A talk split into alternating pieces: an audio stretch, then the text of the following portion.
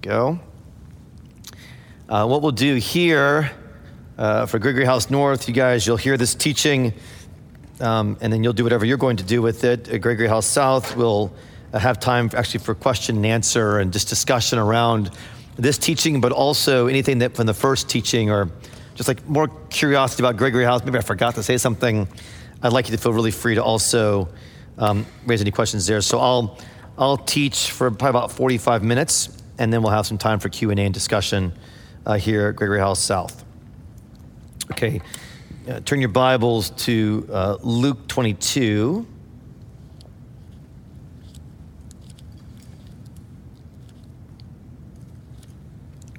Verses 14 to 30.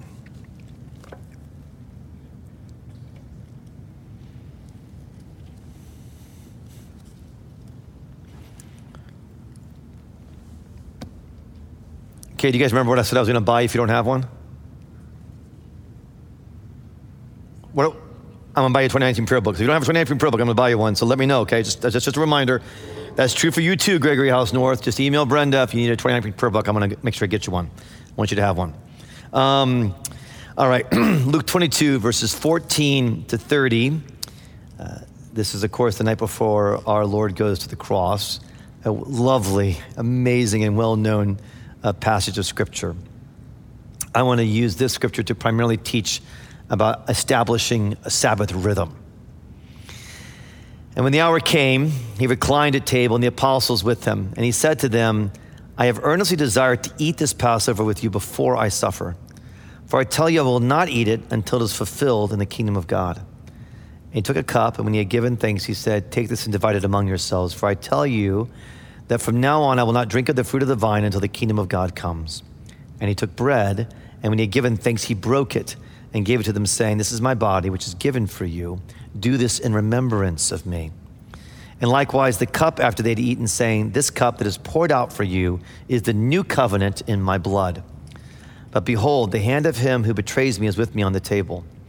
For the Son of Man goes as it has been determined, but woe to that man by whom he is betrayed. And they began to question one another, which of them it would be who was going to do this. A dispute arose among them as to which of them was to be regarded as the greatest. And he said to them, The kings of the Gentiles exercise lordship over them, and those in authority over them are called benefactors. But not so with you.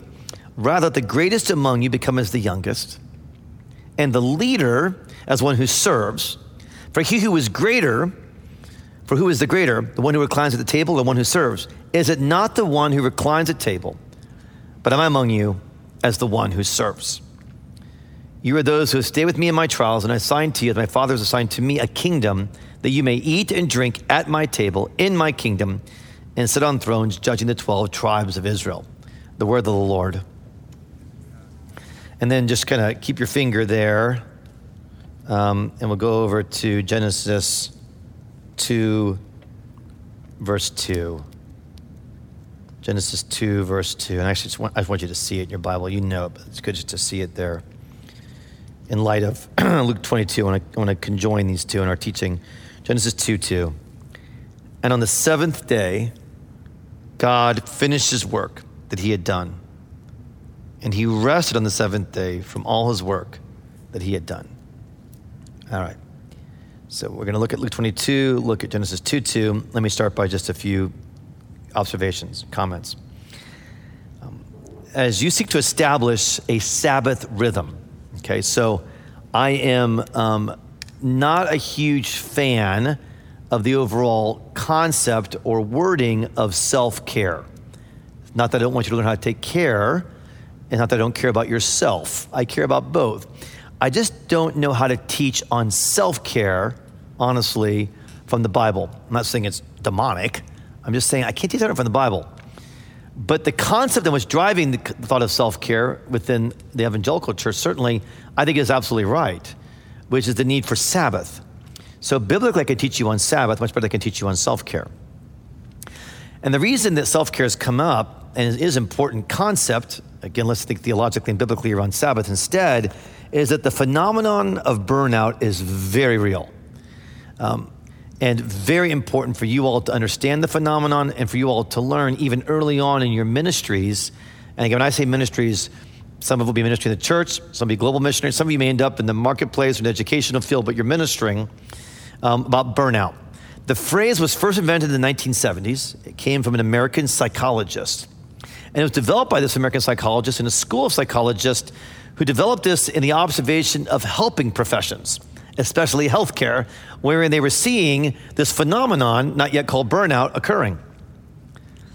We became, as a culture and in the American vernacular, very aware of the phrase burnout in the 90s.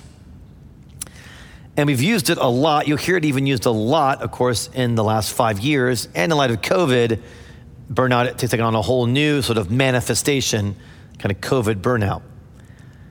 Burnout is real, it's a serious reality, even if it's a hard reality to define. Psychologists have defined it out of this school of the 1970s by having at least three traits that are consistent. One is exhaustion, a physical, mental exhaustion. Two, and this I think is uh, helpful for description, cynicism about work you once loved. So, work you once loved, you become sardonic about it. You find yourself making a lot of jokes about it. And third, reduced performance.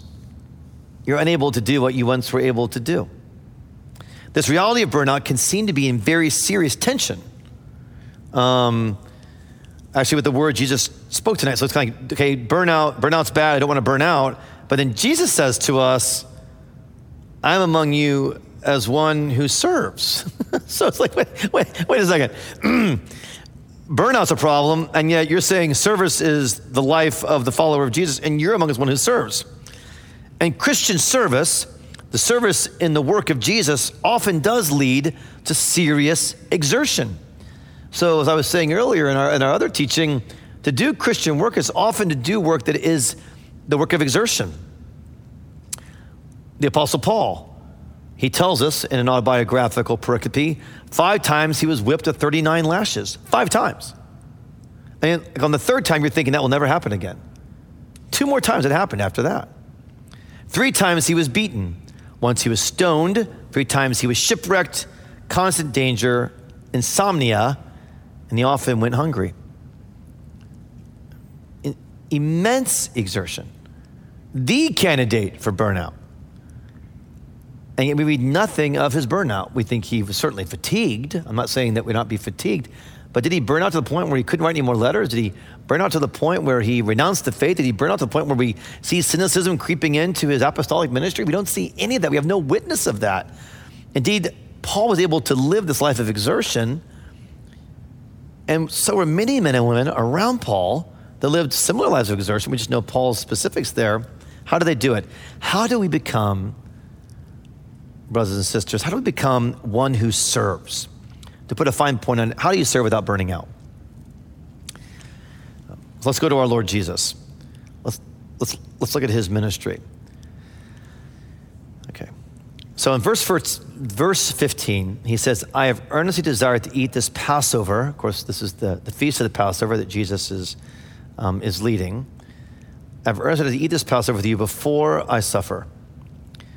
On this night, when Jesus is celebrating the Passover and instituting what will become known as the Lord's Supper, Holy Communion, and on this night, when he gives us the washing of feet, we actually can learn from him how to serve.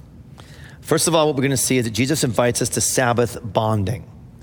Okay, Sabbath is about bonding, not a break. And I'll talk about that more, especially in verse 15. He invites us to Sabbath bonding. Two, Jesus we see is slow to self protect.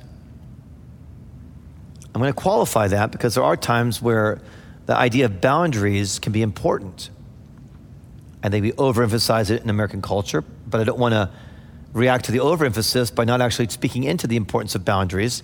At the same time, our Lord Jesus, who knew where he was going, and he was often clear about his mission, and he even was willing to insult others uh, when he did put up a certain boundary around his mission calling. I'm called to the house of Israel. Gentiles would come to him, he still ministered to them, of course, but he was clear where he was going. But he was slow to self protect. He had boundaries. He boundaried his relationship with the Father and his time with the Father deeply, but he was slow to self protect. And he refused, verse 27, to self position. I would argue that his Sabbath bonding, his slowness to self protect. I'm not saying you don't also self protect, but his slowness to self protect and his refusal to self position actually gave him strength. It actually taught him how to live a life of rest amidst immense Jesus exertion. Jesus invites us to Sabbath bond. Um, Sabbath's not a breaking, but a bonding. It's actually a communion. Jesus says, I'm earnestly desiring, verse 15, to eat this Passover with you before I suffer. So was this all just ceremonial? Was it all simply him fulfilling Passover, which is he's definitely coming into the life of Passover. He's living Passover. He's bringing Passover.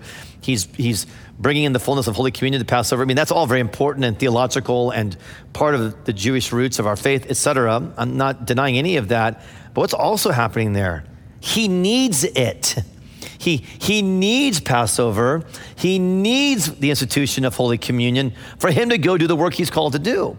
We're now in the beautiful, profound Chalcedonian reality that Jesus is fully God and fully man, two natures. And we're going to get a lot of that from Canon Stephen and Deacon John, praise be to God. But we see is this is activated here. He needs Holy Communion. He needs a bond with the Father.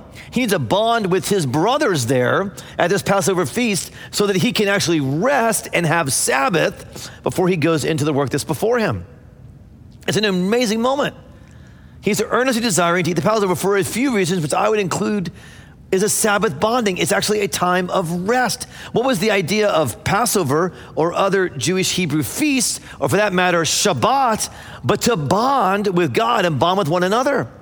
We in our American thinking think, oh no, the weekend, and we do, we are thankful for weekends. It was brought to us by the labor movement.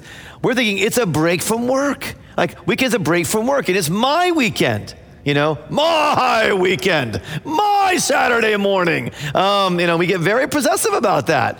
Uh, be that as it may, I don't think that that's the actual misunderstanding. You know, God wasn't saying my Sabbath, right? What does God do on the Sabbath in the very beginning, Genesis 2? He's with himself. He's actually bonding in his Trinitarian self. He is living in the beauty and the delight of the, the, Holy Trinity of God Father, Son, and Holy Spirit. He's living in the holy bond of the Father, and Holy Spirit. At the heart of not burning out in ministry is bonding, not taking a break. Now, I want you to take breaks. I'm going to talk about that. But I don't want you to think about, huh, I'm breaking off from, from, from my life. I'm breaking off from God. I need a break from God. You never need a break from God. um, and you need different types of relationships with each other, but you never need a breaking off from people. You need a break from certain people or certain, you know, types of relationships. I'm not saying that, but I'm just trying to get to the fundamental idea that some of us have as Americans that now it's mine. It's not ours. Uh, and Jesus didn't, didn't view it as that, but he was eagerly desiring so that he could have a bonding.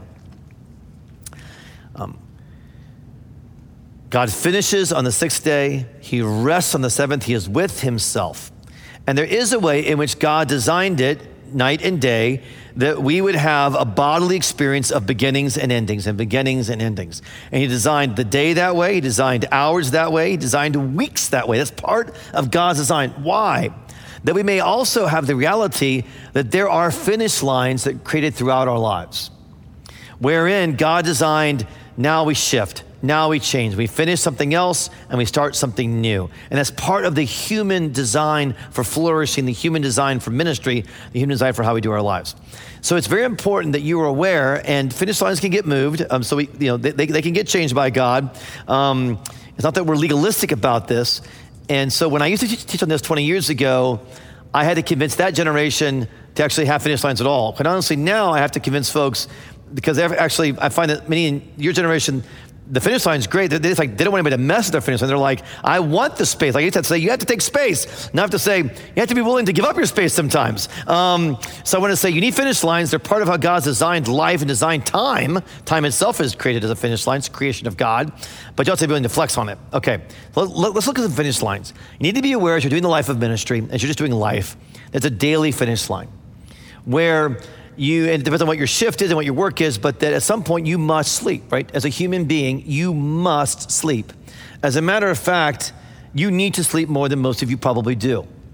And we talk about diet some. You need to think about your diet. You need to think about the way in which you're living your life because you need sleep. Now, there are the plague of insomnia.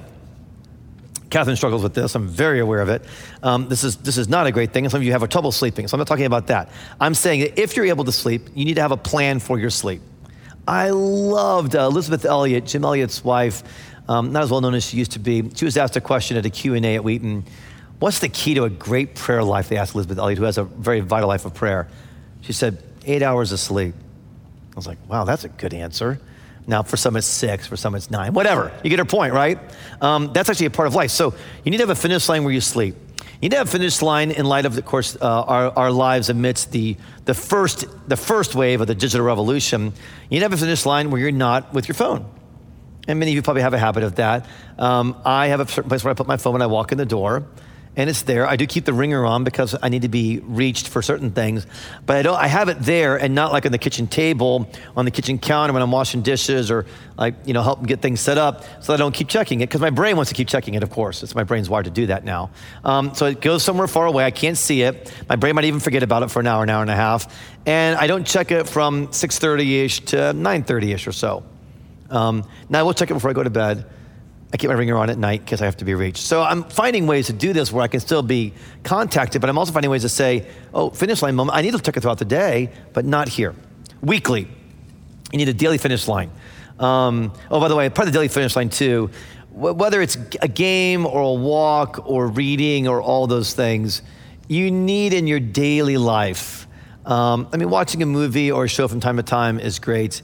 Uh, if you're on a daily habit of that, I'd, cons- I would really reconsider that. Um, what you need so that your mind can recharge and you can feed it is you need to be reading something every day if you can. Um, and with me, I love novels and I love uh, biographies, but you know, I read about three pages and I fall asleep, but I read three pages. But you know, in a week, that's 15 pages. in a month, that's 60. That's better than nothing. Um, so you need to read something, you need to play something, you know, if you're wired that way. You need to walk somehow. Uh, you need to try to do that almost every day. All right, weekly. So the way I think about my ministry schedule, and I've done this since I started doing full-time ministry when I was 25, is I think about a 50-hour work week. Now, that is, I'm not giving you, if you're a resurrection staff, it's like a resurrection policy. I'm not doing that right now. I'm just giving you how I do it. Uh, what the hours you work as as per your job and as per your supervisor, okay? But I always I've always got about a 50 hour work week, and I've been doing kind of a general 50 hour work week for almost 30 years. Uh, what, what I find in that, and I do it in five days generally. Now, it's often that one of my other days I need to step in on something, and I do. But when I do, it's an exception, not the rule, which has been really important for me. Now, again, different cultures, you wire this different ways. If I was working in Brazil, I would do this very differently, honestly. So I do this based on an American culture, Midwestern culture, and kind of how that rolls. That's how I've designed this. So I, I want to emphasize that. It's just, it's just different when you're doing hospitality ministry. It's very different in different places. But here in our country, it's how I've done this. Uh, what this allowed me to do is to know I'm giving a lot of my commitment and time to the church, and I've wanted to do that very deeply, but also to know that uh, in my case, because I've been called to family, raising kids, that I have specific time with them and that I have an intentional structure that when I have to change on it, which I do, it's not every single week that I'm changing on it. And generally within those five days and, and, that, and that time, um, I'll often do a 12 hour day. I used to do in my youth 16 hour days. I don't do that as much anymore. I just I don't have the same cap- capacity. I can still put in a good 12 hour day. I'll do an eight hour day. I might do a seven hour day. It just shifts. And if I think about my days, I get confused. I kind of go, oh, just generally a 50 hour work week. I take a day of rest. Um, which is often time with my kids, time of bonding with them, right? So it's not like, and, and I also get time with bonding with God alone. So I have like several hours, four or five hours where I'm bonding with the Lord. I'm also doing something of recreation. I like reading a newspaper. I'm still old school that way. So I read a newspaper. I love coffee. I love running. I do some of those things almost every single Friday morning. Then I'm with the kids. I bond with them. That's so refreshing for me and strengthening for me. Used to be harder when they were younger. Um, and then the other day is a day of life work where I'm, you know, if I'm really blessed, I get to tend my garden, I get to be in my yard. Um, sometimes I have to do things indoors, which I don't like, but I, I do it. Um, and I make home administration happen, I pay bills. Like, oh, that's just part of life. And so I want to have a weekly schedule that overall has those things in place. Um, so that what's happening in that uh, weekly bonding is I'm, I, is I'm telling myself one thing. One is, um, in this time, I'm going to become more and more like the Lord Jesus. who bonded with God and bonded with others in his rest. I want to be like Jesus. So I want a week that helps me become like Jesus. It also reminds me that I belong to God and I belong to others. So my week um, is I belong to God where I'm refreshed. I belong to others where I can be refreshed. I also belong to others where I may not always be refreshed. It might be work and strenuous and challenging. But my week is telling me you belong to God, Sabbath time, bonding time with Him, worship time on the Lord's day. You belong to others. And I want that to be reinforced throughout my week. Now, again, one, reason why it's really important to look at your week and how your week is committed is it will tell you how you think about who you belong to, how you think about you belong to God, how you you belong to others. So your week tells you a lot. Uh, your week will also tell you, by the way, as you get more and more into ministry, what you're actually prioritizing. Not just what you think is important, but your week will tell you when you look at your week and how you spent your week. And it's great to do weekly reviews. I do generally weekly reviews of my prayer journal on Friday and on my schedule on Friday. Like, where did I spend my time? What was I doing? Oh, I got to spend several hours at Gregory House on Thursday morning. That's what I want to do. Um, oh, I had that really challenging hour conversation. I needed to do that. That was really good. Uh, I did this in ministry. Well, another leader or artist could have done that actually better or more effectively. I didn't need to do that. And so I just, I just review that. And I'm like, because my week tells me how I should spend my time and, and, and base it on my ministry priorities. Um, monthly. It's very important monthly that you have some kind of prayer day. And if you're on res staff, I think we're given prayer days monthly still. Um, and it may be based on how you do part time, full time. But having some kind of prayer, even a half day, I know a lot of our marketplace men and women and uh, moms and dads and others work for this within their own schedules, even though they're not in full time ministry. They may not get a, they may not be able to do it every month, but they'll do it regularly, take a half day, Saturday, whatever, to get into more prayer. Because the fact of the matter is, for most of us, we never have enough time to pray in the morning, or I'm Bible before I'm Bible before breakfast. You may be Bible before bed. I don't care what you are, as long as you do Bible. Whatever you do, um, I'm Bible before breakfast, but I never get enough time. I'm always cutting it short. I never get the fullness of what I want. Never. When if I get a three or four hour prayer day, or sometimes an eight hour prayer day, then I'm like, ha ha ha. Now I can read like the whole thing of First Peter on this chapter one. Now I can think about that psalm more deeply, not just read it over once and, you know, get enough grain to feed me for two hours as opposed to a longer time. You need those deep dives, and you probably won't get them daily unless you have a certain season of life where you can. You need quarterly finish lines. Um, and that's, of course, the quarterly prayer retreat is very important. And, um, and I should do some more on that with you guys, kind of how to take a two to three uh, day or even overnight prayer retreat. But in short, let me tell you what, what, what I've learned about prayer retreats that are really important. Is one thing I, used to do with prayer retreats, and they weren't bad, but I found a better way, is I would go into a prayer retreat, say I had like from nine to four. Or let's say I did an overnight, so it's quarterly. So I have like, I get someplace at 9 a.m., I'm gonna leave there the next day at like 3 p.m. Okay. I would like plow into like a two hour, even two and a half hour, three hour prayer time and it'd be great. I'd be like, whew, okay, did that. And then I just kind of float through the rest of the time. Like, it wasn't bad floating. I would go for a long walk, which is great. I, I, I like the first things journal. I'd read the journal. I might read the paper. I'd read a novel. I go back to some Bible. But I kind of like put in all my time in the, in the, in the beginning. And then I just, I do, I do a lot of planning, which I love to plan, do a lot of vision work. It was all good. But I actually take like one main time. So I've learned, say I have from 9 a.m. to 3 p.m. the next day. What if I do on that first day, if I'm spending the night, four different Bible and prayer times. And not like everyone two and a half hours. I don't, I, I don't have the stamina. I, I wish I did. I just don't have it yet. But what if I do like an hour prayer at 9 a.m., and then at 11 a.m., and then at 3 p.m., and then at 5 p.m.? I'm almost worthless after 7 p.m. Uh, for any of that. Um, I try, and, and uh, I try to pray at night, but I'm, it's really hard for me physically. And it's just a fact about myself. Um, so I chart it that way, knowing myself, my body, my rhythms. That's a great way. And, and, and I could even help you if you're going on one to kind of say what you might want to do at those times. Like, I'll choose like maybe two pericopes. I did this. So I did visitation of Mary to Elizabeth when I was on my prayer retreat. I did a four day prayer retreat in August. I'm preaching on that this Sunday. I did visitation of Mary to Elizabeth, and I did um, temptation of Jesus. And so I deep dived into it at 9 a.m one of those. Then I deep dived into the other one at 11 a.m. Then I went back to the first one, uh, visitation, deep dived in it at 1. Then I went back to the second one, temptation, deep dived in it at 5. It was awesome. It was like being with Catherine. It was like time, time, time, time. Like, like if Catherine and I go, we do, we do that. Like, we're like, let's go on a walk in the morning, let's get lunch, and then let's go do this in the afternoon. Like, it was like being with Catherine.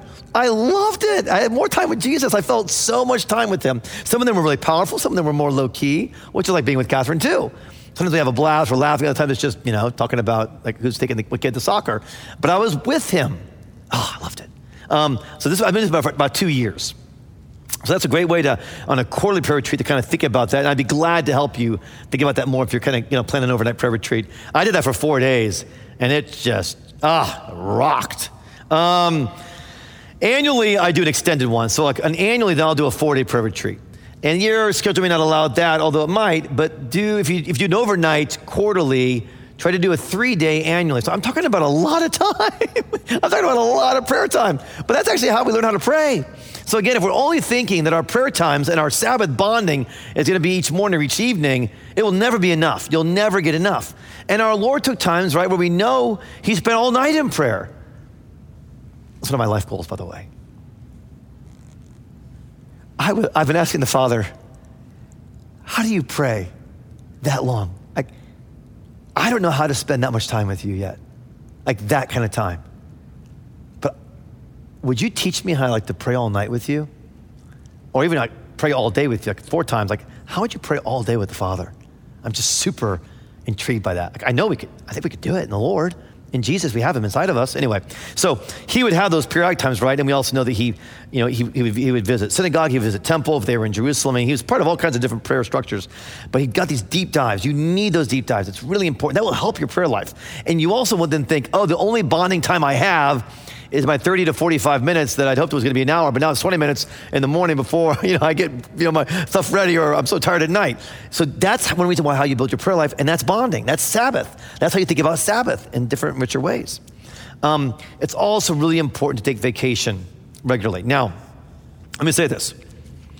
I'm saying this to you all because we are profoundly and deeply privileged. We just are. I mean, COVID's rough and racial unrest is heartbreaking. But the fact of the matter is, um, particularly for us, generally, this would be different I'll teach you on the west side of Chicago, generally, our lives move apace, our infrastructure works. Um, I get up in the morning and drive to work, and I don't get a flat tire, which is different in parts of the world. Generally, we've got a pretty, you know, just sort of expected life overall. That's going to change probably more and more, but that's been the case. And that also means that generally we're able to even do things like a vacation which is not everybody can do that. I get it.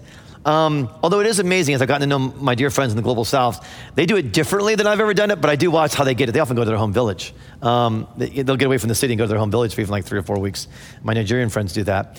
Um, but you need some kind of extended time where you're not whatever your work is. So it's really important. I mean, I'm a pastor intrinsically. I'll always be a pastor, but it's good for me to have three weeks where I'm not, I'm not explicitly anyone's pastor. I'm actually Stewart, follower of Jesus. I'm Stewart, son of, son of God. I'm, I'm Stewart husband. I'm Stewart dad. I'm, I, it's really good for me to have like three weeks away where I'm doing that or two weeks away where I'm doing that. You need that. And of course, you also need, if you have the, again, the, the ability to, you need nature, right? You need to do things that you also, that God's given you that you love. You need to do the things that you love. Um, for Catherine, she, she's a lot of things she loves. She loves projects where she makes something with her hands. Uh, she especially likes making things with textiles and fabrics. She just loves it. And she needs that. God put that in her heart to do it, and she needs to be able to do that. So, in our culture, we're able to do that still. I highly recommend it, and I would apply it, and again, in our context that way. Other things that you need is you Sabbath bond and finish lines. Reading or games or activity outside. Let me finish one final thing when it comes to Sabbath bonding and finish lines.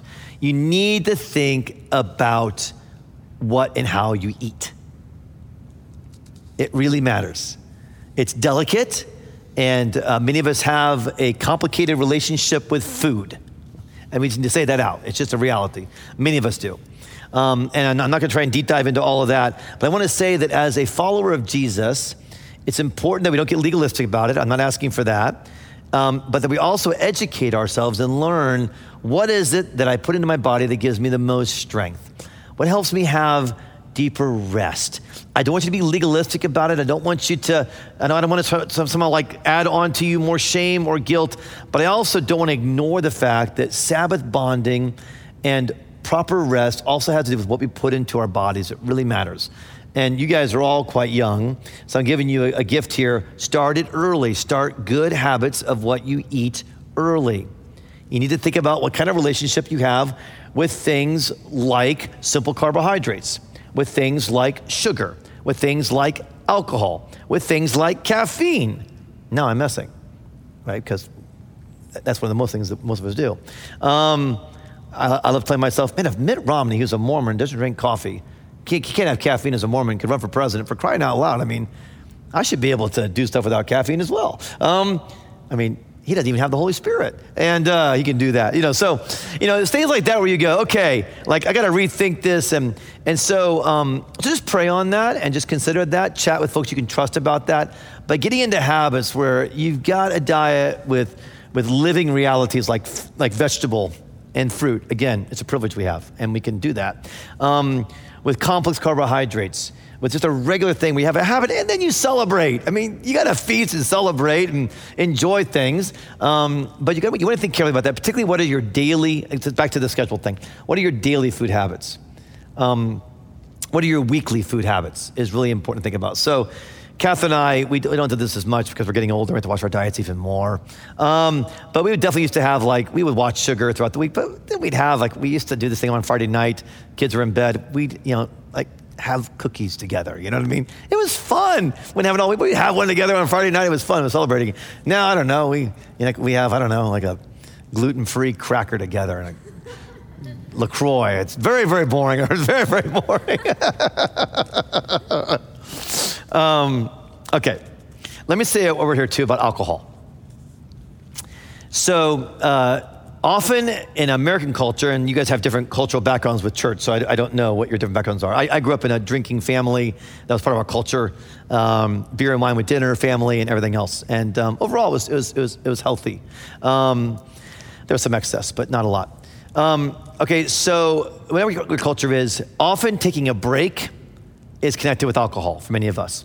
And so, which having a beer with a friend or a glass of wine with a friend can be a wonderful way to be part of a break. And the scriptures teach that wine gladdens the heart, that it's, it's a celebration that can be part of our life together.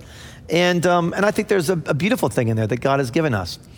But at the same time, you should be very clear about your relationship with alcohol in regard to how you handle your off time, how you handle celebration time, how you think about bonding um, and how you think about taking a break. So, um, what, I, what I've done, and I'm not asking you to do this, but I'm asking you to consider this. All right? So, I'm not putting out a law. Uh, I think you, I, what I, here, here, here's what I want you to do. Is I want you to have a very intentional relationship with alcohol. I want you to know what you're doing with alcohol. I want you to be clear about it. All right? Some are called to not drink alcohol at all. And we say, okay, praise God. You should not condemn those who do. That would not be biblical. But if you're called to do that, we support it. Um, no one is called to drunkenness, and we must be very vigilant about drunkenness. Very vigilant. Um, there's nothing holy about it. There's nothing. There's nothing edgy about it. It's it's anti-biblical, and it, it should not happen. And when it does, we should repent and confess that we got drunk. As a matter of fact, it's a it's a imitation. It's a false imitation of the Holy Spirit. So it's very serious. Um, but we need to be clear about our relationship. So, the relationship that I have with alcohol, a decision that I made um, after having abused alcohol in my early 20s as, when I wasn't following Jesus, I made a decision that I would have one alcoholic drink within a 24 hour period. That's the decision that I made. So, um, I'd have a beer, I'd have a glass of wine, but that's all that I would have within a 24 hour period. That helped me be super duper clear. I had a background of abusing alcohol. I knew how easy it was to have a second one and a third. It's just part of my lifestyle that I needed that kind of clarity. I was in that kind of clarity because as I came into more and more pastoral responsibility, I started realizing I never know. So one night, my brother and I and our families are all together. It's Friday night. We've got we got pizza. We're having beer. It's just really fun. We're having beer, and I already made the rule: one beer. So I had one beer. All's good. I'm not I'm not buzzed. I'm not tipsy. I'm I'm fine. Phone phone rings. Pick up the phone. Uh, Father Stewart, this is X Y Z. I just walked in the door and my wife is dead on the floor. She's dead on the floor. Well, I was totally sober. I was ready. I said, okay, brother, I'll be there in, you know, it takes me 40 minutes to drive to your house. I'll be there in 45 minutes. What if I'd had three at that point? Uh, I'm not quite sharp. I'm, I'm, what if I had two? For me, two. I'm a little sleepy. I'm kind of thinking about like, you know, I'm having two or three, then I'm moving into afterburn and going to bed. But you don't always get to move into afterburn and go to bed. I need to be ready to serve. Um, how glad I was. I just got intentional about my relationship with alcohol. Um, so, what I want you to do is work through and talk to roommates or prayer partners or spouse. What's my relationship with alcohol? I need to be really clear about that. That should be true for every follower of Jesus, but I expect that from my leaders and artists in the diocese to be clear about that relationship. Do enjoy it. There's, there's, there's, there's a joy in it and a, and a wonderful aesthetic and amazing taste to it, uh, but just be clear about your relationship. And that can also, I think, help you bond properly and uh, take breaks. Okay. Then we see that Jesus is slow to self protect. Okay. Lord, help me say this well so that I'm clear with you guys. We see that Jesus um, is talking about what's happening uh, with verse 21, he talks about the cup, um, the cup that's poured out for you, the new covenant of my blood. Verse 21, but behold, the hand of him who betrays me is with me on the table. Woe to that man by whom he is betrayed. This is something really interesting about how Jesus handles the exertion of ministry and how he actually handles the flow of his life. I think it connects with Sabbath and with not burning out. Jesus chooses to love even his betrayer. Right. Principle of ministry. Most of the pain you experience in ministry, most of the deep discouragement, there may be a couple exceptions here, but it'll be, it will be, there'll be exceptions, will not come from unbelievers. They'll come from fellow believers, in our context at least. So here, when Holy Communion is being instituted, when our way of how to be close to Jesus is being given, our way of bonding with Jesus through Holy Communion is being given, here, on this night, in this moment, here is a betrayal of that very closeness that Jesus is giving us. Here is Jesus. Here's how you bond with the Father, he's saying. Here's how you bond with me in Holy Communion. Here's how you bond with one another, koinonia, which is a word used for communion. Here, Jesus is not self protecting. He's actually allowed a betrayer to come into his rabbinical school, come into his life. Indeed, we will say, and he knew that we would say, every time Holy Communion is, is, is ministered, from time until he returns, it will be said, on the night he was betrayed. So, betrayal actually occurred at the very heart of the bonding. Jesus loves us so much, he gives us himself even when it greatly costs him. That's why I say my body's being given, my blood's being poured out. And if we have any, like, well, what does that mean specifically? He's being betrayed by one of his spiritual sons, by somebody he had invested in and loved and known. Indeed, he knew this was the case. Betrayal is one of the most excruciating interpersonal experiences that a human person can go through. And it's only those who we've trusted that can betray us. And somebody turns on us who we didn't trust, it's like, ah, I mean, I, I, I, don't like it, but I didn't know you that well. At the very heart of the concept of betrayal is the heart that there was closeness, that there might be a betrayal. And one of the core ways that Jesus serves us, see, when we think of service, we're like, okay, service at the table, you know, arm on, you know, you know, arm with the towel on them, washing the feet. Sure, that's all really good. But one of the core ways Jesus serves us is he gives himself to us. He loves us to the end. And one of the core ways you will serve people the people of God and unbelievers is you give yourself to the end. You give yourself and you're slow to self protect. I'm not saying there aren't times you should self protect. There'll be times you should self protect. But you're slow to self protect. Rather than being so quick as Americans, we're so quick to defend and protect ourselves all the time. It is one of the cultural traits that's part of my life that I most rue for the sake of the gospel. That cultural upbringing has not helped me be a follower of Jesus, nor has it helped me be a leader or a priest in his church. I was taught to defend, I was taught to protect, I was taught to put boundaries up, I was taught to do all those things. And I started getting into the gospel and getting into following Jesus and getting into serving his people as a pastor. And I, I was just getting betrayed and hurt all the time. These things were happening. And I started having this reaction where I went, Well, I was taught not to let this happen. I was taught not to get put myself in positions like this. And I started putting up walls. You want to know why pastors don't, don't make it to their 60s? Because they can't stand getting hurt all the time. they, they just get tired of it. And they're like, this is ridiculous. And they think to themselves, for crying out loud, I'm an American. I know how to protect myself. Well, build some walls, isolate. And the whole culture is going, exactly, that's what you should do. but that's not the gospel. I do not believe that's the gospel. And, and that isn't the kind of leaders ours we're raising up in this diocese. Now, I don't want you to burn out, and I don't want you to be somebody's punching bag, but you're gonna get punched emotionally and spiritually. It's gonna happen. And when that happens, what are you gonna do? You're gonna go, oh man, I'm out of here. I'm not doing this. Or you're gonna do, oh, oh, this is what happened to Jesus. He got betrayed in his own rabbinical school by one of the men who he called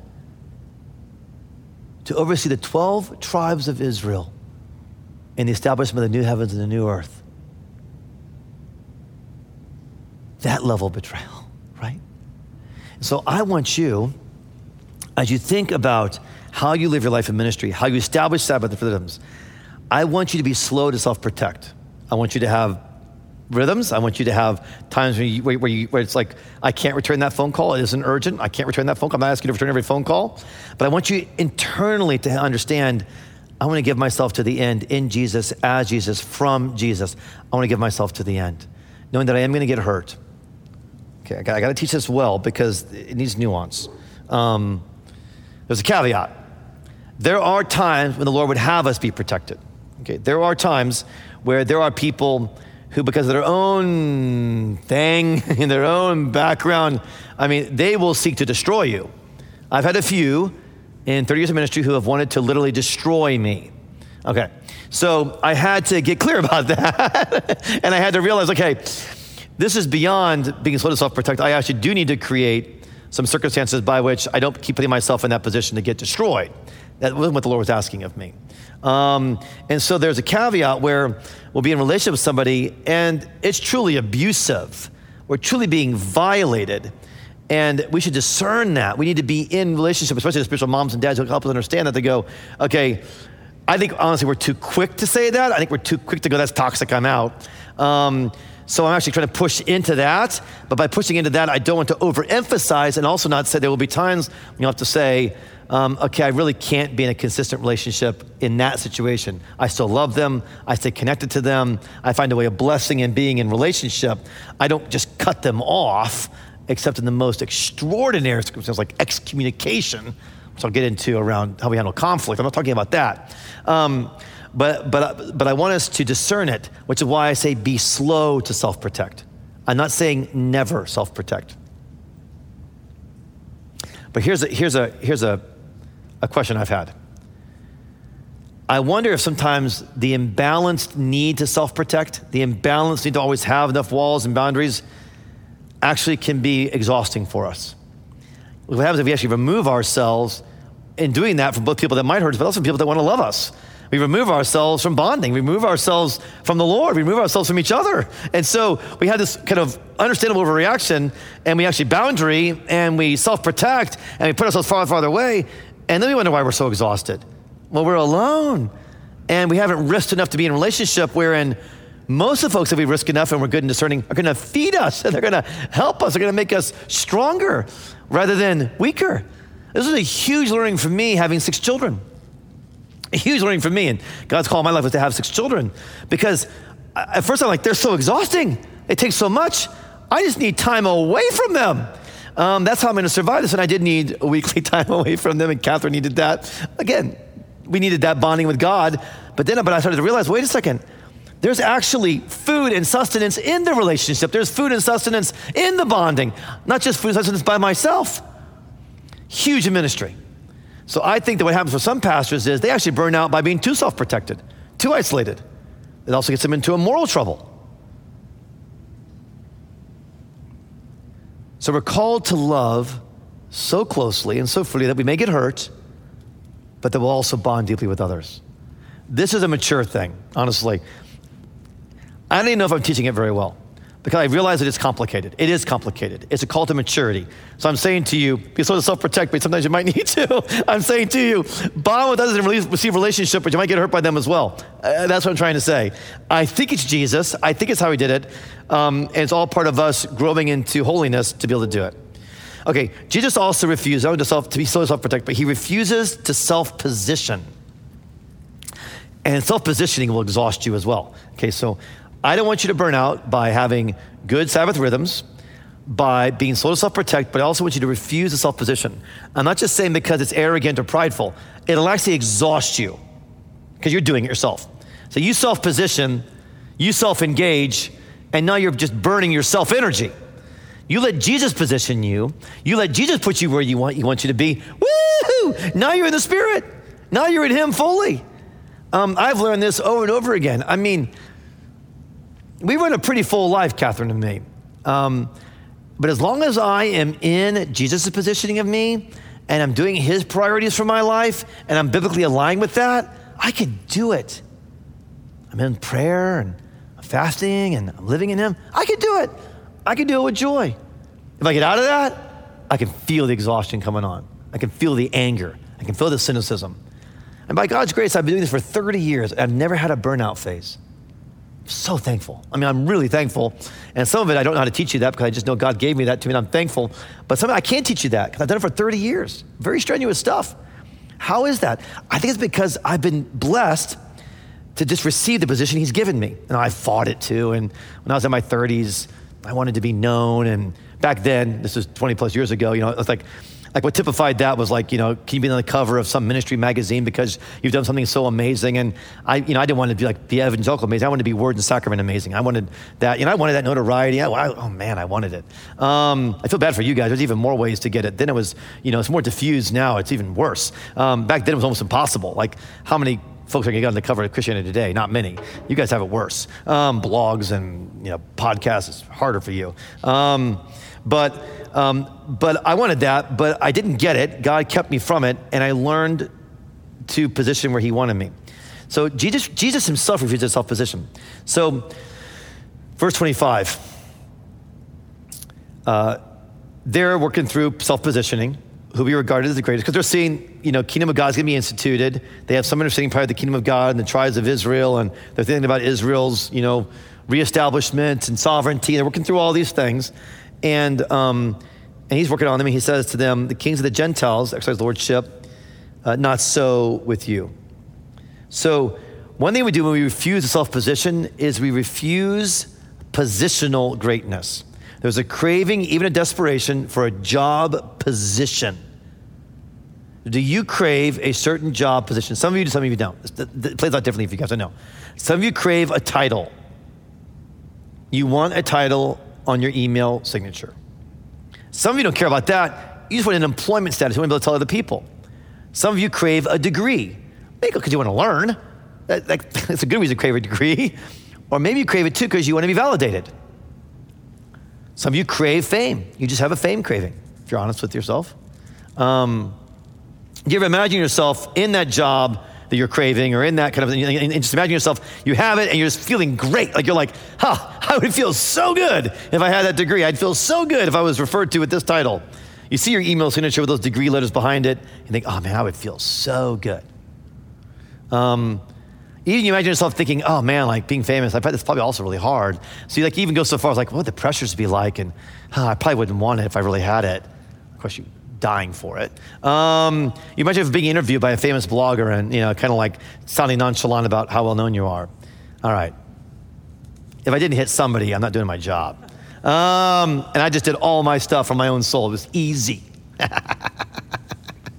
Less so now, by the way. Uh, you get tired enough in ministry, you stop wanting it. but believe me, I know it. It can still creep up on me for sure. Um, okay, so in verse 24, it's not just seeking position for oneself, but it's being obsessed about who else gets the position. So it's not just I want a position, but they're talking about themselves who also will be regarded as the greatest. So you may go, oh no, I'm not the kind of personality that wants that. But are you the kind of personality that wants to know who else is getting it? Or are you always thinking about like, well, where's everybody else landing in this? Jesus gives a simple remedy to how to deal with our own desire for positional greatness or being overly engaged in who else gets positional greatness. It's actually really simple. He doesn't make it complicated. He says, not so with you. In some ways, let's just keep it simple. I think our Lord is teaching. It doesn't work that way with you. Renounce it, refuse it. Engage your will and refuse it. This is not of Jesus. This is not biblical that I'm obsessed with this title or this position or this role. Serve with Jesus by serving for Jesus. Do it for Jesus.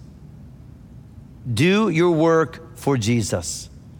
Don't do it for a certain title or a certain position or a certain one day I'll be seen as this. Do it for Jesus.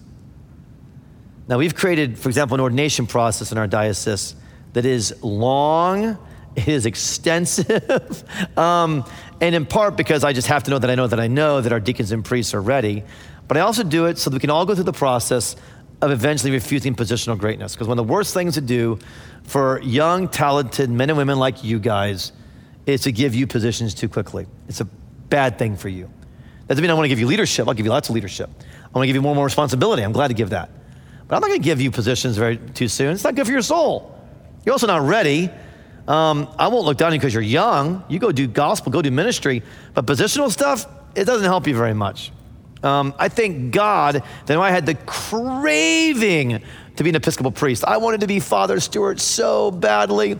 I wanted to go to one of the storied Episcopal seminaries and have an MDiv and be Father Stewart. I wanted it so badly. Um, that God broke me and made me an intervarsity staff worker where I had to raise my own support. And I had one dirty little office on the fifth floor of a, you know, you know, modernist building at UIC. And it was so good for me. I mean, nobody called me father anything, you know? Um, and my students were three years younger than me. Um, I had no position at all. It was perfect for me. Um, praise be the Lord. He taught me to refuse positional greatness. Okay. Not only refuse positional greatness, refuse interpersonal greatness. Let me explain this. 25, uh, second part 25, talks about the kings of the Gentiles, and lordship of them, and those in authority over them are called benefactors. Okay, let's understand this. Um, you could also, uh, if you guys have some Greek behind you, what, what's going on here very likely is a, um, a syntax that would go this way. And those in authority over them have themselves called benefactors. So, what we have in the background is there were rich people who would give cities to people, or they would give titles to people expecting the payment of affirmation and honor. They didn't want a title, they already had a title. What they wanted was they would give something, all right, a kind of quid pro quo. They would give something, so you give back to them, oh, but they're a wonderful benefactor. Oh, they're amazing people. They didn't want positional greatness, they wanted interpersonal greatness. This is actually a more subtle vice than positional greatness. This is the subtle way of saying, Oh, I'll serve. I'm glad to serve as long as I get called, at least in some group or some circle, an amazing servant. Well, then I'll serve. I want interpersonal greatness. I know a lot of super mature Christians. I'm really blessed. But I know very few Christians don't serve, don't struggle mightily with refusing interpersonal greatness. They've conquered the, the positional greatness monster, some the mature Christians I know. Almost every one of them in their heart of hearts well, for someone somewhere to talk about how amazing they are. I find this very hard personally. It's really hard for me. I don't really crave positional greatness, and I've been elected a bishop, so I have that title in our in our movement. Um, interpersonal greatness, constant temptation for me. Constant. I'm ashamed of it. I am. I'm ashamed of it. But I haven't overcome it. I hope I can. I hope I will. I'm trusting in Jesus for it. And it's exhausting, right? It creates exhaustion trying to position yourself for interpersonal greatness. So I want you to learn to serve by being slow to self protect and even refusing positions of influence. But often, both decisions, I'll be slow to self protect, I'll give myself away, and I'll refuse position of influence. Both decisions often still have the hope in there that there'll be a payment. I'll still get a payment.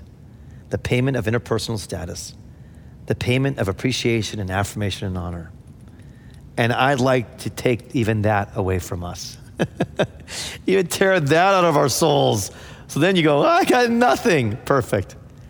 Blessed are the poor in spirit, for they get everything, the kingdom of God.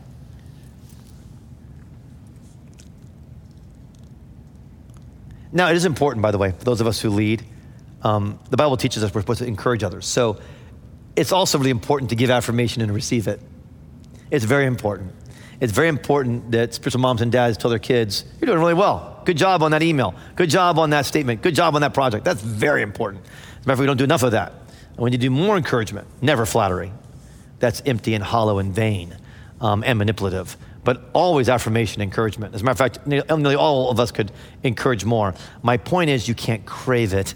you can't expect that to be your payment. That's your strengthening, that's your joy, but that's not your constant expectation. Um, right. So let's stop there and uh, do a little do a little discussion or Q and A. Um, because I realize some of it may be a, maybe a new way to kind of think about how you actually don't burn out. um, some of it, I think, is more typical. I want you to think about your rhythms. I want you to think about your weeks and your months and your times of, of bonding, not just breaking, but bonding. But I also want you to think about burning out vis a vis refusing to, uh, being slow to self protect and refusing these types of um, kind of hunger you know, for self position. So let's chat about that. Any thoughts you have. You can also go back to my first teaching as well. Um, if you're Gregory House North and you're still hanging in there with us, I'll repeat the question that, uh, that folks down here are asking um, before I give a response. And if there's discussion among us, which is also awesome, by the way, you may have a thought for each other, I'll repeat that too so we can get all of this in the feed. Oh, yes. Any thoughts about anything that we've been talking about or stuff that's kicking around in your head?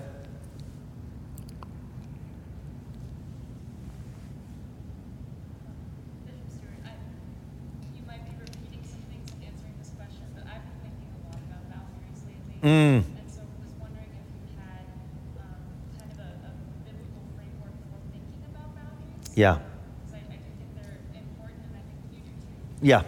But just I think that's helpful to differentiating like when do those boundaries need to be in place, and when we need to give more of ourselves. Um, yeah. So do you have any thoughts? Yeah. It's great. So Julia is asking just around the question of boundaries and saying she hears me saying this, and she's also learning in her own life that there's an important place for boundaries, and and yet at the same time, how do we give of ourselves as the Lord has asked us? How, how do I kind of think biblically around boundaries? So, Julia, yeah, I mean, that to me is the nub of the issue that I'm still, even I've given this teaching several times, trying to find careful ways to biblically articulate it. Um, so I'm not surprised you asked that question. It's a great question. I'm still, I, I'm still kind of thinking it through in my own life and my own work as well as biblically. Um, and you, you use the phrase, you use the phrase in her asking the question, differentiation. And, um, and I like that word. I've used it a lot during COVID. You guys heard me do some teaching on differentiation. Um, so I do. Th- so let's look at our Lord, of course. All right. So we've seen our Lord is he is the most exquisitely differentiated person. Um, I mean, look how he handles. Like, I would be dying to impress the Pharisees. Like, they're the like they're the PhDs. Like, they're the really they're the really smart you know folks in the room. I would be dying to impress them. He never seems to need to impress a Pharisee ever, um, ever. It's incredible. Um, and, and so he has this differentiation, which maybe, maybe, maybe differentiation is a better way for us to think about it than even boundaries, Julia. I don't know. Um, now I'm on the fly here, but he differentiates. So he has this boundary where it's like, I don't need to impress the Pharisees. I actually need to teach them. I need to, I need to get them saved. Um, so he differentiates from them. And it means he's really free uh, to care for figures that they would not care for. So he has this boundary differentiation and, but his differentiation with the Pharisees comes from what? His incredible bond with the Father. So he didn't get to differentiate from the Pharisees just by saying, I'm going to be different from you. Well, I think sometimes with boundaries, all we do is boundary. We're like, and, and from family of origin issues and other things, like we may need a boundary with mom or a boundary with dad or a boundary with siblings, but that's all we do is boundary, which keeps it very horizontal. I'm wondering if part of what we learned from Jesus, Julia, in this, and you're getting me thinking on this more, is that boundary comes because there's such a bond with our Father in heaven, with the Lord Jesus and the Father, the Holy Spirit. So, we, so we, actually, the boundary should be the result of the bond with the Father. Um, and so, out of a bond with the Father, he boundaries with the Pharisees because he differentiates from them. But what that also allows him to do, Julia, to your point, this is really helpful, is he boundaries with the Pharisees, rightly so. But then when the sinful woman comes in and pours the anointment on his feet, he bonds with her, right? As opposed to me, If I were there, I'd be going to that meeting going, I really want to impress them. I hope I'm really articulate tonight. I hope I'm on my game. Um, I hope I bond with them. She comes and I'd be like, oh man, now what am I going to do? Like, I care about her, but now, now I'm compromised. She just compromised me. That's how I'd be thinking. Because my boundaries would be all messed up. I want a boundary from her because I want them so badly. It's almost like his bond with the Father allows him to boundary in the right places and differentiate the right places and not in other places. It really is the gift of intimacy. Our, our, Lord has this incredible ability for, I mean, I know it sounds ridiculous, but for intimacy. He just, he, he can be really close to people. Um, and, and yet at the same time, he knew that for the Pharisees, that the only way they would be ever close to him is if they actually differentiated from them and created tension for them. So, Julie, maybe another way to think about this too is where, as we're bonded to the Lord and his mission and we're giving ourselves away, um, uh, where, where in that, um, you know, uh, I lost my train of thought. Where in that are we differentiating? I think it's where I'll have to leave it. Where, where, where does the differentiation allow us to bond in the right places? I think that's, that's really helpful as you raise that question. And that might help us, I think about this more. Yeah. Yeah, because um, for a long time, I'm such a scheduler. I scheduled my ministry so carefully, I actually ever hardly had interruptions. I mean, I, I, had like I would read that story about Jesus and I would go, I would never even have in a position where that could have happened. I was in so many meetings and so many closed door things. I'm like, she couldn't even gotten to me. Well, that doesn't seem right. That's how I was living my life because I was so, you know, overwhelmed. And I began to realize, well, maybe actually I would do better in my life if I got to meet her more and differentiate from those I'm trying to impress. Does that help at all? Um, so I think, for example, like, like, one thing where boundaries comes up is as we think about through family of origin, and particularly even for you guys in your life stage, like how you're differentiating from family of origin. And again, I think um, that's also very cultural. Um, it's different in different cultures, very different different cultures. But I do think that, that maybe even there, it's if I'm going to have a proper differentiation from mom or from dad or family of origin, I also want to do that not just horizontally that needs to come out of a deep bond with the Father. So it's His Father's love, and I would add Holy Mother Church's love, um, that actually allows me to love my parents, honor them as the, as the commandment teaches, and yet also be properly differentiated from them because I'm so bonded to the Father. My guess is we'd have more to explore there too that could be really rich. Any follow up question on that or any other thoughts or questions? We can follow up on that. If you have a follow up on that, maybe we should do that first, or we can follow another train of thought if we need to do that. Christy. Yeah. Um, how do you distinguish when you talk about like someone trying to destroy you versus just getting hurt? Yeah. Yep. Like when I think of Jesus, Jesus Judas, that seems like a yeah. like. Yeah, yeah, exactly. That's true. Um, so, uh, Christina's question is How do you really distinguish and minister between those who actually want to destroy you, which should be rare, but it can happen, and those are just trying to hurt you? Or, and like, when do you sort of step back? Our Lord actually went to the ultimate destruction and his death on the cross. Yeah, Judas, Judas took him there. Um,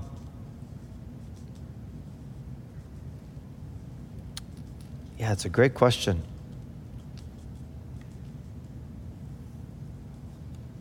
Hmm. You're absolutely right. I mean, he by the plan of God, we know Judas was part of the plan of God in the mystery of evil. He's part of the plan of God. Um, God employed his rebellion, allowed his rebellion for the sake of, of what happened. You're right, Jesus goes all the way there. Um, so I'm not sure. It's a really good question. It's a really good question. He, um, maybe one way we could think about it, as we think about it theologically, is of course in in his allowing Judas stepping into this and this taking him to the cross and to his death. Um, uh, we do see incredible life, don't we, come out of that? So then, even the giving up of himself in that place, there's incredible life. How does that pragmatically translate to dynamics in ministry where there may be a certain personality type um, that is so bent on our destruction? And my first pragmatic thought is I think when I have felt like I've been in the Lord and pulled back from certain relationships, is that I knew it wasn't only for my own protection, that was some of it, honestly, but I knew they would also, in destroying me, destroy the work around me. and even the church especially. So, and because the, my particular assignment has been being a pastor of a church, I realized that not only they want to take me down, but in taking me down, they would take the whole entire church down. And I felt in then in those moments that that was important. You're not saying it's not, but you're just asking a really good question, which is, so how is that different than what our Lord did? I don't know. Does anybody have any ideas? You have any ideas? Um, I, I think the one thing that comes to mind. Yeah, feel free to take your mask off just as you ask question, and we'll. The one thing that's come comes to my mind is Jesus saying like, "No one takes my life from me," like I give it up freely. having like clarity that that's what he was Yeah. Yeah. So like bond with the Father, yeah, maybe it goes back to that bonding with the Father. then bond with the church. Totally. Yeah. Yeah. Chrissy's saying um, for, for North, she's just talking about how our Lord, of course, said, I, I give my life up willingly. He says that to the tribunal. Yeah. Yeah. He knew what he was doing, he knew he was giving his life away. Um, because I know there's there are going to be places where if like I if I'm coaching you and I've coached some of my rectors this way, you know, where I have said, "Oof," like I think at some point you can stop meeting with that person that keeps trying to tear you down. Um, maybe I haven't counseled them well. At the same time, I, yeah, that's really good. You're not challenging this; you're just raising a right question. You're just thinking it through. I, re- you, you're also free to challenge it. Um, actually, there may be something that needs to be challenged here. I need to do some more thinking. Anybody else have any ideas on this? This is good stuff. Yeah, Sophia. I, I think I would kind of second where you started there because what's unique about the situation with Judas and with the situation about how he responds to the leaders who are leading him to his crucifixion is that's a situation that's necessary for his ministry to be accomplished, like his ultimate ministry to be accomplished. Hmm. mm. Um, or else the prophecies couldn't be fulfilled, or else Right. he wouldn't be the Lamb of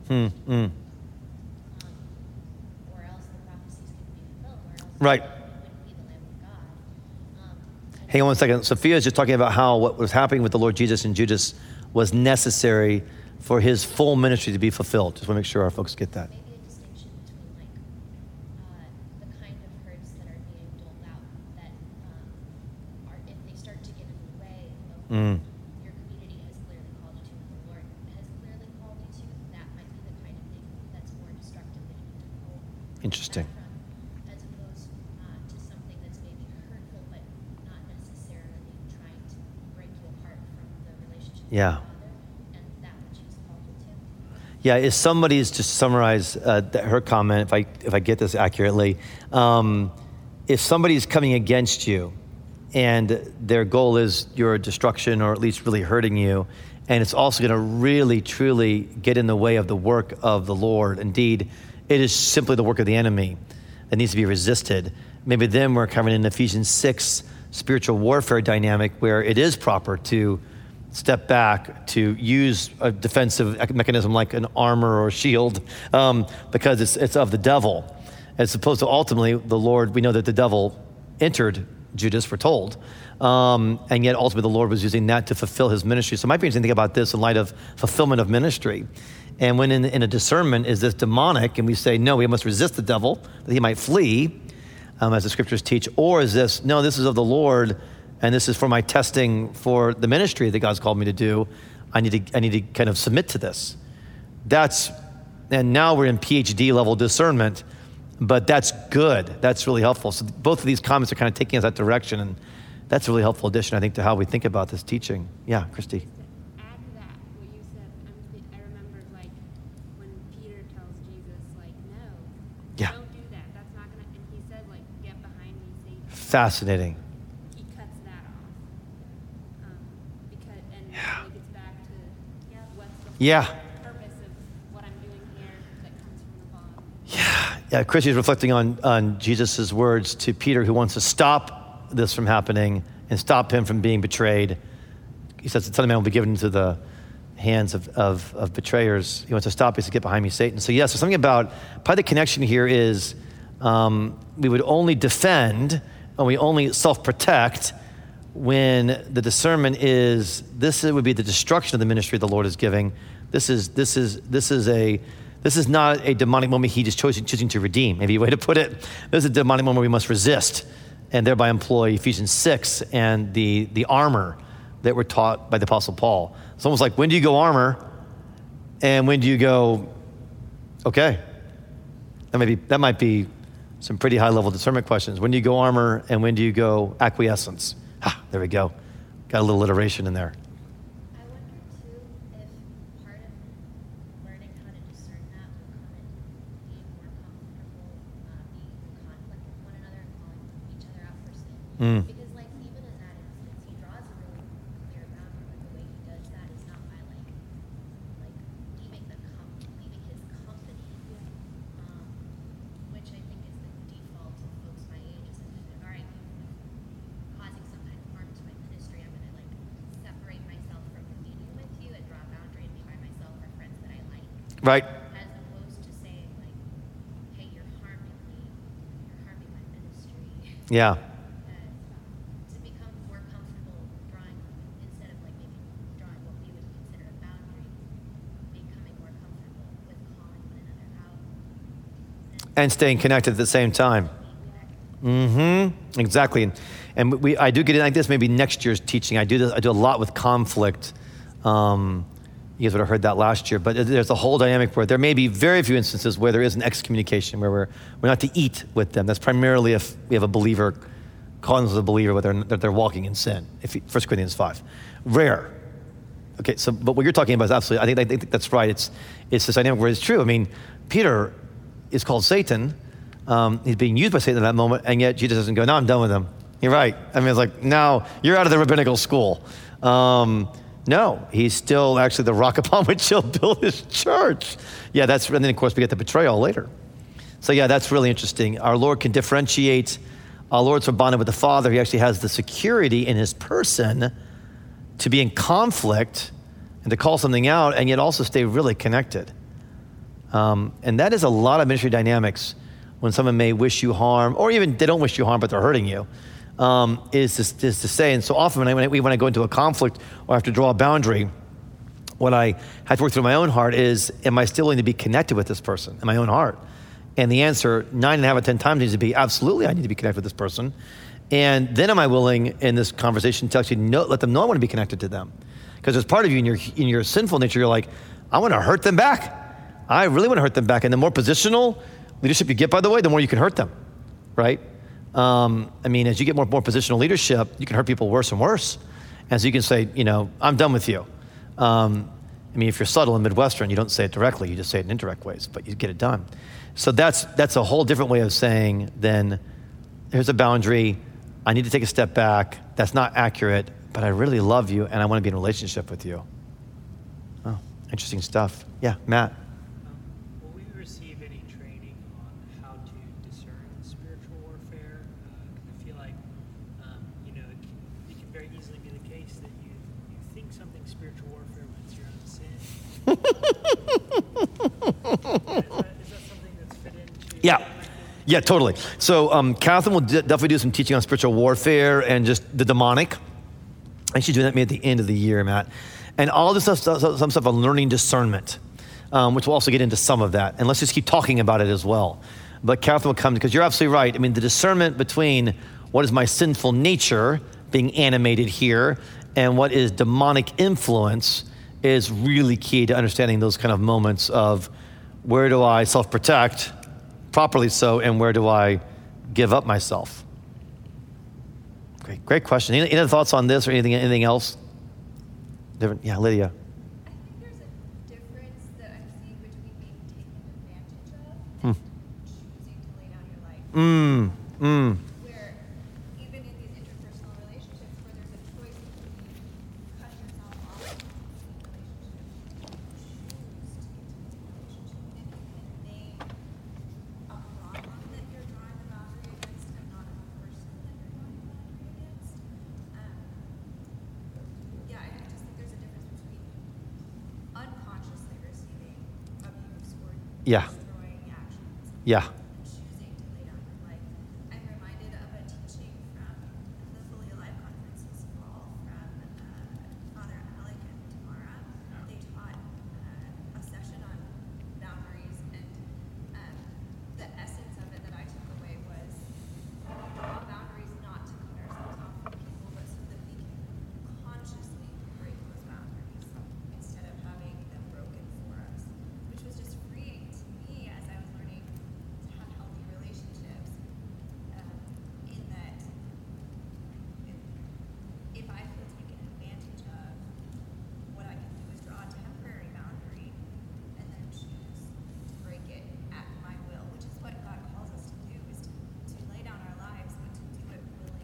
Yeah. not to have them take it. Right. Interesting. Good. Yeah. This section generates a lot of conversation. It's really rich to think about these things together. Yeah. Okay, Will. Yeah, I'm interested in how you navigate um, weeding out and dealing with the, the parts of you as a leader that will want positional leadership or want interpersonal leadership while also not veering into the perfectionism that we talked about. Yeah. to tell the difference of like, Yeah. am I dealing with my sin or am I trying to perfect myself? Yeah, Will's questions, uh, as you think through these issues, like, for example, refusing positional greatness, how do you work through refusing that without actually falling into a perfectionism? Now I have to be the perfect refusal, refuser of positional greatness.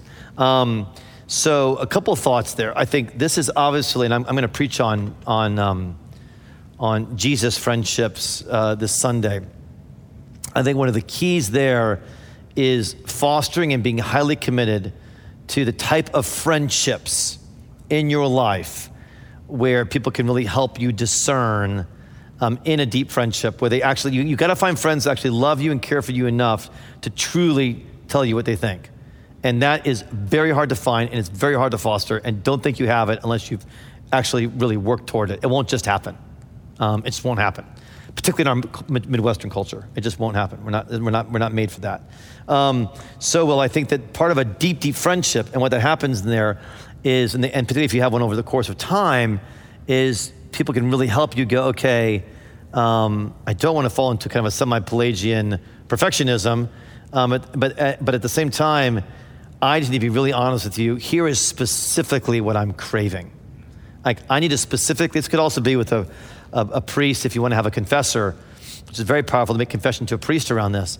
I am, and have them do a sacramental. You can, you can confess to any brother or sister, the Bible teaches, absolutely. Sometimes a sacramental, particularly if this is entrenched in your gut, a sacramental confession where a priest absolves you could be really powerful here too, where I am craving this, or I am animated by this kind of positional greatness. Um, and I think it was brought into the confessional, or was brought into a close Christian friendship that actually can break the perfectionism, right? Because now I'm now I'm exposing it. Because perfectionism also lives in the darkness, right? In hiddenness, in in secret secrecy, and perfectionism cannot survive in the bright light of proper repentance and confession to another. It just can't. That's where it gets broken. That's what's so beautiful about it, about the gospel. Um, so I think you can kind of get free of the positional greatness and not fall into perfectionism uh, in that way. For that deep kind of spiritual friendship, close relationship and friendship with somebody. I mean, you know, I've got one prayer partner. We've been praying together for almost 30 years together. I can still be ashamed to say certain things to him after 30 years. I mean, we know each other inside and out. I can still be ashamed. Isn't that amazing? But it's true. Um, so I think that that's one way, one practical way. And making confession to a priest around these matters, and again, I strongly emphasize any brother or sister you can confess to, they can proclaim God's forgiveness over you. That's powerful. Confess your sins one to another that you may be healed in James. But there is a sacramental confession office that we have in our Anglican church that is so powerful too. And just sometimes it's like easy to hear, you see the voice of a spiritual father saying, God forgives you. I absolve you.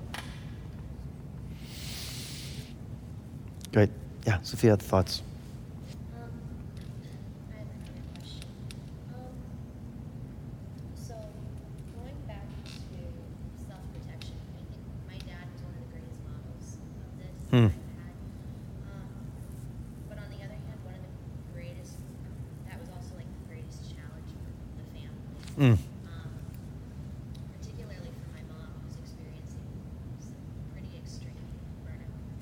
Yeah. Um, so, as a leader of a family, Yes. how do you handle it when this hurt starts to creep past like just you as an individual and begins to affect the family? And how do you draw the lines differently because it's different when it's affecting your and your spouse? Yeah.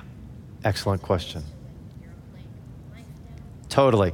So Sophia's question um, is how, like in a family dynamic, particularly for a father who's the spiritual leader of the house, how do they give themselves away for ministry uh, without creating burnout for children or or wife? Does that summarize it pretty well? Okay, so obviously, oh, let me talk about it in my own life. That, that, that'll be cleaner and clearer and gives me opportunity to fully honor uh, your family.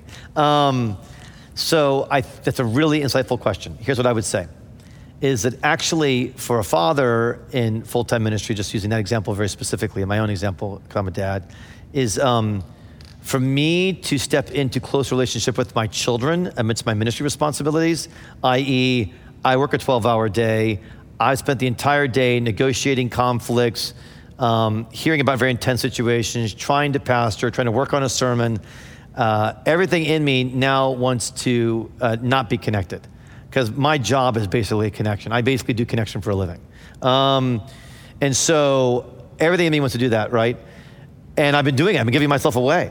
So the tendency then is to actually self protect when I go home um, and kind of say, I'm in the stream of the ministry, as opposed to, no, I have to expose my heart, make myself vulnerable, bring down my guard as a dad, and be connected with my children. Um, and I think it's that shift there where it's like, I can give myself away for the ministry as long as I'm first giving myself away for my children. And being really clear that the teaching of the, you know, the teaching is we've got the, the first church, what the early church fathers said, they called it the, the little church.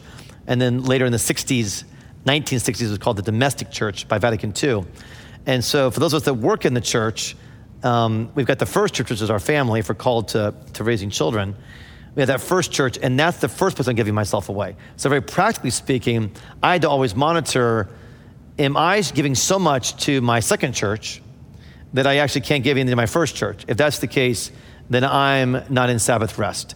I'm not in Sabbath rhythms. I'm in bad rhythms. So, can I get on the floor and wrestle with my nine year old still? Um, if I'm like, I can never do that, then I'm actually not um, moving and giving myself away. I'm actually self protecting. Um, so that has been extremely important to, to go, oh, yeah, you give yourself away, but to whom? and to and when? And I, that has been a huge guide for me. First to my kids, first to my wife. Um, and I think children and, and spouses actually very, very connected. There's some teachers think, you know, you got your, your wife and then your children, and this is that. I, I just, I, I don't agree, and I find it quite very American. You got your wife and your children. I mean, of course, you have a different with your wife than you have with your children, but and you got to have date nights and stuff like that. But my, my point is, it's all family, and so you're giving yourself away to your family. If I don't have strength for that, if I don't have joy for that, then I'm not in Sabbath rhythm. They need to know that first. They have to know that first. And they have to know that at the end of the day, they're more important than your second church which for me, again, in the US, I was able to have this kind of five day, Sunday through Thursday work week. Again, that worked here. That would not work other places. But what that said to my kids is, oh, he's always here on He's always here on Fridays. He's always here on Saturday. Um, he may have to miss a meet or a soccer match here and there, but generally, he doesn't miss that stuff. That's just symbolic, right? But he's always at dinner.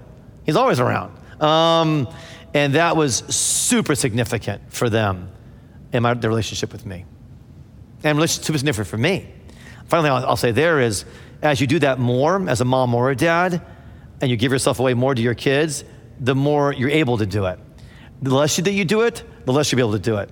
So uh, sometimes it's hard for mom or dad to give themselves away to their kids is they don't have a habit of doing it. They're not doing it regularly. They try to come in and out and do it. And that's actually extremely difficult for mom or dad.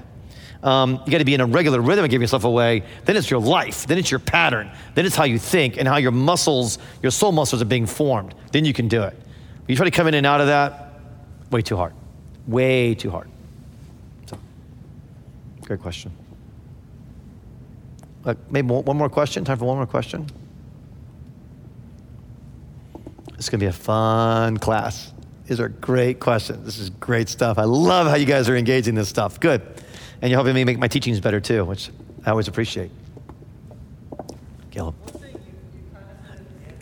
Go, go and do mask off just so I can hear you and then. Uh, one thing you said at, kind of at the end of the talk was the difference between encouragement and flattery. Yeah. Um, and how, I guess, is that more of just like a personal, like, the person in the moment knows that they're trying to flatter someone to encourage them? Like, is it, and like, how do you discern that? Because sometimes I'm thinking back, I'm like, have sometimes when people try to encourage, has this just been a flattery thing? Right. Or was it like a genuine encouragement? Totally. Flattery, flattery is employed by the flatterer to get something. So it is an internal motivation thing generally, I think. Flattery is employed so that by saying this to you, because I figured out the human nature and I figured out people are craving affirmation, so I'm going to use this as a tool to get something from you, uh, whatever that might be, as opposed to, I'm going to give this away and it doesn't matter at all whether I get something back or not. So when I receive flattery, when I receive encouragement, I'm like, I receive courage. I'm like, oh man, like that mean, I, I can do this. Thank you. I'm strengthened. I'm edified. I'm built up. When I receive flattery, honestly, I'm like, first of all, it wasn't totally accurate. It wasn't that good. Um, or, huh. And I feel like something's being taken. It's just intuitive. As opposed to encouragement, I'm like, man, like that, I did do that well. Thank you. Like, I, you're right. Um, as a Gen Xer, I don't think I do anything well. Um, this is one Gen X millennial difference, by the way. Um, you compliment a Gen Xer on their sermon, they'll be like, no, no. Really? No. No, it wasn't very good. Um, you know, compliment millennial are like, well, how, why did it take you so long to realize it? I mean, come on. Um, so there are many uh, virtues in millennials too, trust me, and Gen Z. Most of you guys are Gen Z. Uh, so I think, Caleb, that it has to do with, with, with basically what's driving it, if you're the flatterer or the encourager, and if you're receiving it, how did it, what did it do for you? It's subjective, granted. We just know that flattery's not of the Lord. But I gets into too how we use words and understanding the sacredness of the use of words.